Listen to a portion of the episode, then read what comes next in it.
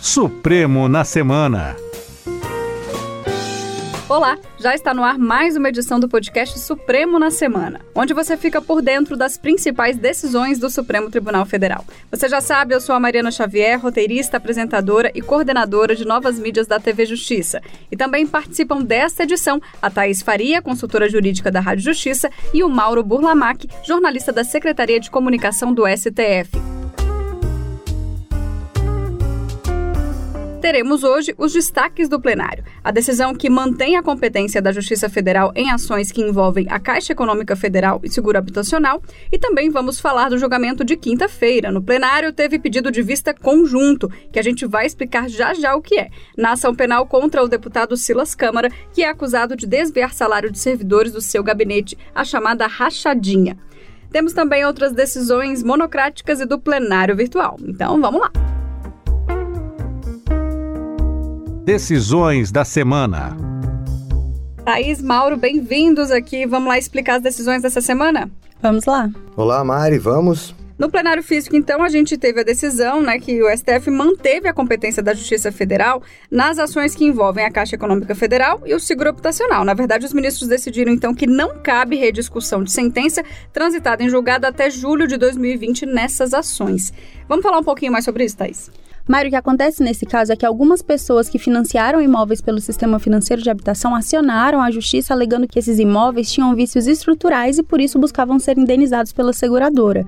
E as ações foram ajuizadas contra a seguradora Sul América, que alegou que estava sendo cobrada de forma ilegítima porque em 2010 foi editada uma medida provisória que foi convertida em lei depois e transferiu a responsabilidade pelas apólices públicas para o fundo gerido pela Caixa Econômica Federal.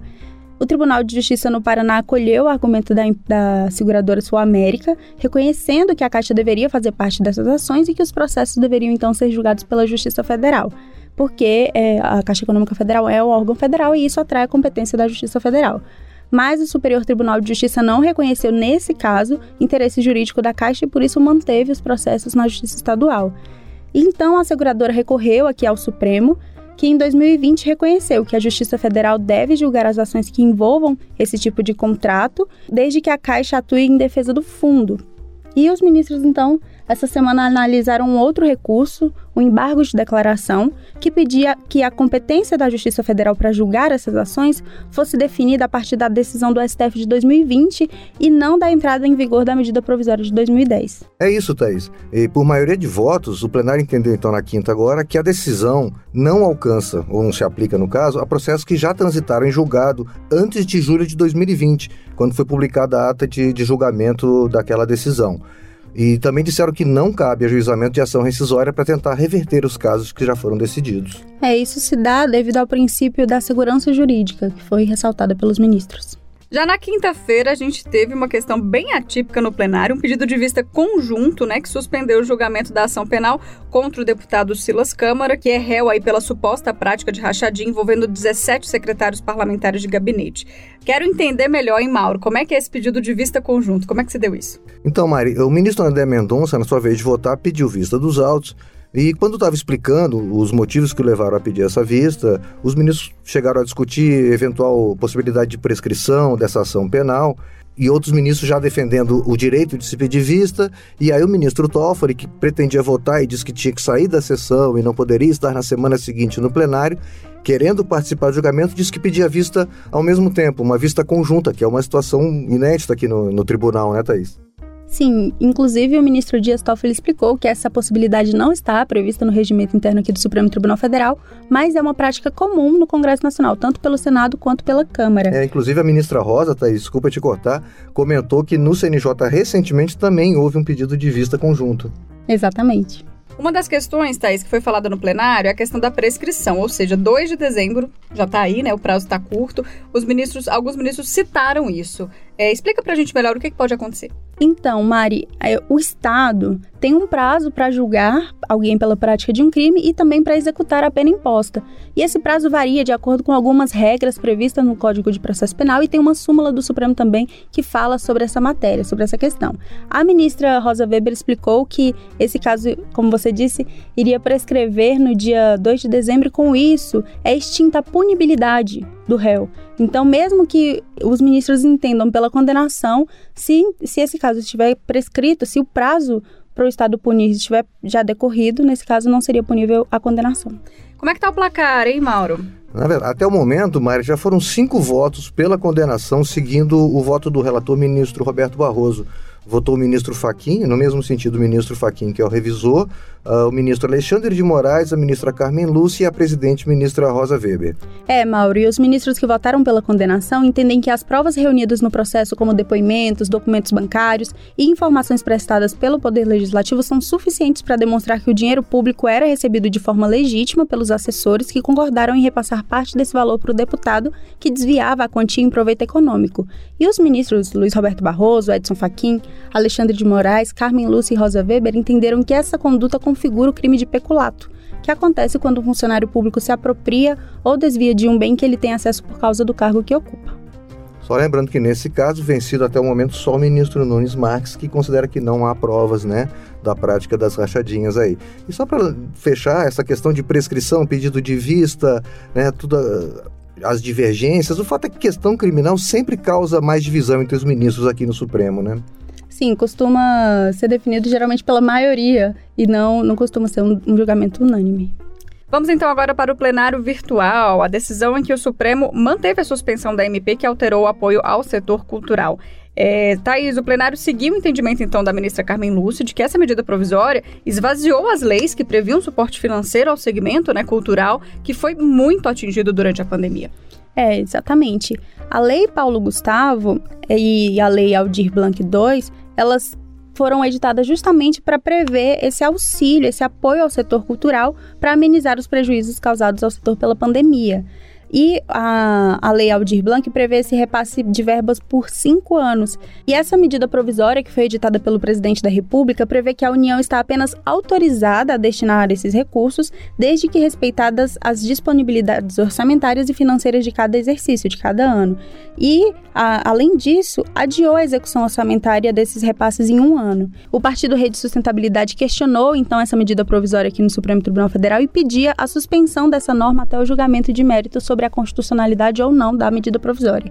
E a ministra Carmen Lúcia concedeu essa liminar, suspendendo a validade da medida provisória, porque, como você disse, a ministra entende que ela esvaziou a competência do Poder Legislativo, a eficácia de todas as normas que foram aprovadas pelo Poder Legislativo e que cabe ao Estado assegurar o acesso às fontes de cultura nacional e apoiar, incentivar as manifestações culturais.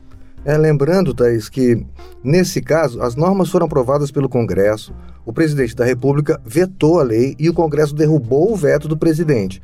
Aí que o presidente editou essa medida provisória, né, tentando novamente é, suspender aí esse, esse, pagamento, né? E aí a ministra fala, né, que a medida provisória não pode servir para se sobrepor a uma decisão do Congresso, enfim, que é a palavra definitiva, né, né, nesse caso. É, e essa decisão da ministra foi então levada a referendo, a confirmação pelo plenário virtual e foi confirmada por maioria. Thaís, próxima decisão, o STF manteve o rol da ANS e novos critérios para atualização de procedimentos obrigatórios. Explica pra gente quais são esses critérios. Então, Mari, nesse caso aqui, os ministros analisaram cinco ações que discutiam esse tema. A questão envolvendo o rol taxativo da ANS, se esse rol seria constitucional por ser taxativo, mas em relação a esse questionamento, os ministros entenderam que houve perda do objeto das ações porque uma lei de 2022, a Lei 14.454, ela determina a cobertura de procedimentos pelos planos de saúde, mesmo que estejam fora dessa lista, desde que atendam a alguns requisitos. E uma outra alegação era referente a como seria o procedimento de atualização. De acordo com a norma, os prazos para que a ANS analise esses novos procedimentos seria de 180 dias, prorrogáveis por mais 90. E nesse ponto, os ministros entenderam que as normas são adequadas, entendendo então que elas são constitucionais. Vamos então passar rapidamente pelas monocráticas. Mauro, quero começar aqui falando sobre a decisão do ministro Alexandre de Moraes, que tem a ver com a tentativa de homicídio atribuída ao Roberto Jefferson, né? É, na época que ele tentou lá atirar contra os policiais. É, esse caso então foi remetido à Justiça Federal no Rio de Janeiro. É isso, Mari. O que aconteceu? Uh, o caso foi bem, bem explorado aí pela imprensa. Os policiais federais foram à casa do, do ex-deputado cumprir o mandado de prisão que foi expedido pelo Supremo. Jefferson recebeu os policiais com tiro de fuzil, lançando granadas, e, e durou horas até que as autoridades conseguiram efetuar a prisão em flagrante delito, uhum. né? Esse flagrante foi convertido em prisão preventiva, houve a audiência de custódia. Aí, na sequência disso, o ministro deu uma decisão, então, na quarta, explicando que a competência para julgar esse tipo de delito cometido pelo ex-deputado, que seria uma tentativa de homicídio, é da Justiça Federal, já que foram cometidos contra servidor público federal, que eram os policiais federais que estavam tentando efetuar a prisão. E frisou também que a competência para julgar crimes dolosos contra a vida, que também é o caso, né, seja consumado ou seja tentado, é do tribunal do júri, que é o que se aplica ao caso. Outra decisão do ministro Alexandre de Moraes tem relação direta com o desbloqueio de vias públicas ocupadas por caminhões. É, no início foi em Brasília, né, mas em menos de 24 horas ele ampliou essa decisão para âmbito nacional, Mauro, porque ainda existem é, caminhões se deslocando né, para reforçar esses atos antidemocráticos após o resultado das eleições. É, na quinta-feira, o ministro deu um despacho dizendo que, diante de, de, informações da chegada de caminhões aqui, né, mais de 100 caminhões chegando a Brasília para engrossar essas manifestações aí que ainda ocorrem, é, contrárias ao, ao resultado das eleições aí de 2022, Uh, o ministro determinou que as autoridades policiais adotassem todas as medidas para desobstruir as vias públicas que tivessem com o trânsito interrompido em razão dessa chegada aí desse comboio, né? E determinou ainda que fossem identificados os caminhões, enfim, os, os motoristas para aplicação da multa de 100 mil que ele já tinha aplicado em uma decisão anterior. O que acontece? Com informações novas que chegaram sobre manifestações em outros estados, o ministro, então, na sexta-feira, estendeu essa decisão de desobstrução das vias para todo o território nacional. É, Mauro, por essa decisão, as polícias federal, rodoviária federal e militar dos estados têm competência para promover o desbloqueio dessas vias.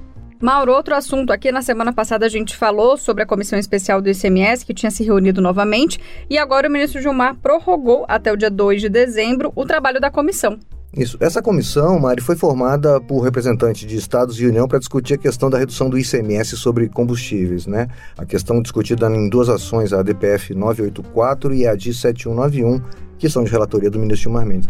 O prazo inicial para o fim dos trabalhos dessa comissão, inicialmente, era dia 4 de novembro, mas com a possibilidade de um acordo, o ministro então decidiu prorrogar esse prazo para que a União pudesse analisar uma minuta de proposta que os estados ficaram de apresentar durante essa semana.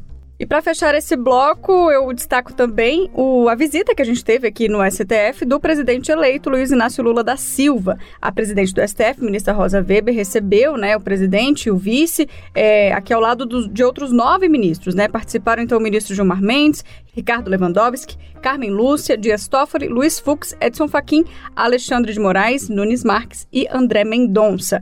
O presidente eleito Luiz Inácio Lula da Silva veio até aqui com representantes da equipe de transição. A reunião durou aí cerca de 50 minutos, né? Os ministros apontaram preocupações para o Brasil, como a necessidade de investimentos em educação e meio ambiente, que são dois temas muito caros aqui para os ministros. E o presidente eleito, por sua vez, afirmou que vai atuar sim pela reconstrução da União do Brasil.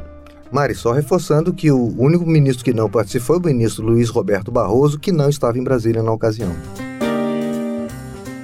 O que vem por aí? Vamos falar então do que vem por aí na próxima semana. Thaís, a gente tem aí a retomada de um julgamento sobre a regulamentação do trabalho intermitente. Desde 2017, né, esse tema tramita aqui na corte, quando passaram a valer as mudanças da reforma trabalhista. Explica melhor pra gente esse tema. Então, Mari, o trabalho intermitente é aquele trabalho que é caracterizado pela ausência de jornadas regulares e o profissional é chamado de acordo com a necessidade do empregador e ele tem liberdade para aceitar ou não essa convocação. Tem um prazo também para que ele se manifeste E em retribuição, o empregado recebe um valor determinado, que é definido também de forma prévia, de acordo com o tempo que ele foi contratado para trabalhar, e esse valor tem que respeitar o salário mínimo e, e tudo que prevê a legislação trabalhista. E esse um exemplo desse trabalho intermitente, por exemplo, alguns restaurantes têm horário de pico e contratam alguns funcionários a mais só para aquele horário específico e, e considera aí um trabalho intermitente ou às vezes em determinadas épocas do, épocas do ano em que o fluxo aumenta. Então, o trabalho intermitente veio para regulamentar essa situação. Mas a Federação Nacional dos Empregados de Postos em Serviços de Combustíveis e Derivados de Petróleo alega que esse tipo de contrato propicia a precarização da relação de emprego e serve inclusive como desculpa para pagar salários inferiores ao mínimo constitucionalmente assegurado e que não atendem às necessidades básicas do trabalhador e da família dele. É, só lembrando, Thais, o caso começou a ser julgado em dezembro de 2020 e até o momento já votaram um relator, que é o ministro Edson Fachin, que se né, manifestou pela inconstitucionalidade da norma, e os ministros Nunes Marques e Alexandre de Moraes, que votaram pela sua constitucionalidade. É, o ministro Faquim considera que a imprevisibilidade nesse tipo de relação de trabalho deixa o trabalhador em situação de fragilidade e vulnerabilidade, né? Já os ministros Alexandre de Moraes e Nunes Marques consideram que a norma preserva a proteção mínima necessária ao trabalhador. É, inclusive, quando eles votaram, eles entenderam que não há uma ofensa ao princípio do retrocesso, até porque essa norma veio para regulamentar uma situação que antes era informal. Perfeito. E o julgamento retomado agora com o voto da ministra Rosa Weber, que tinha pedido vista dos autos. É, vamos aguardar a conclusão desse tema. É isso então por hoje, Thaís. Obrigada. Muito obrigada, Mari, Mauro. Muito bom participar desse bate-papo. Mauro, até a próxima semana. Mari, Thaís, até a próxima. É isso, gente. O Supremo na Semana fica por aqui. Esse podcast tem a produção da Secretaria de Comunicação do STF com o apoio da Rádio Justiça. O episódio foi roteirizado e apresentado por mim, Mariana Xavier, e teve comentários da Thaís Faria, consultora jurídica da Rádio Justiça, e do Mauro Burlamac, jornalista da Secretaria de Comunicação Social. A edição e a sonoplastia são do Daniel Leite. Até a próxima! Supremo na Semana.